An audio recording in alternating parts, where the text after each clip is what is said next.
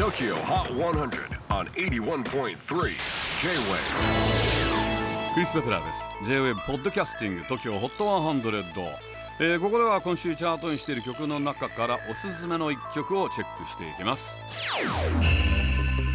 今日ピックアップするのは14位に初登場。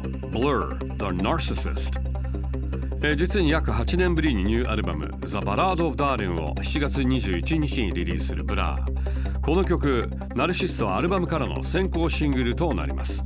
さて今年のサマソニでヘッドライナーを務めるブラー。先日スペインで行われたフェスに登場した際久しぶりに代表曲の一つ Country House を演奏しさらに1991年にリリースしたシングル Bang の B 面に収録されていた Luminous という曲を24年ぶりに披露したことで話題となっています。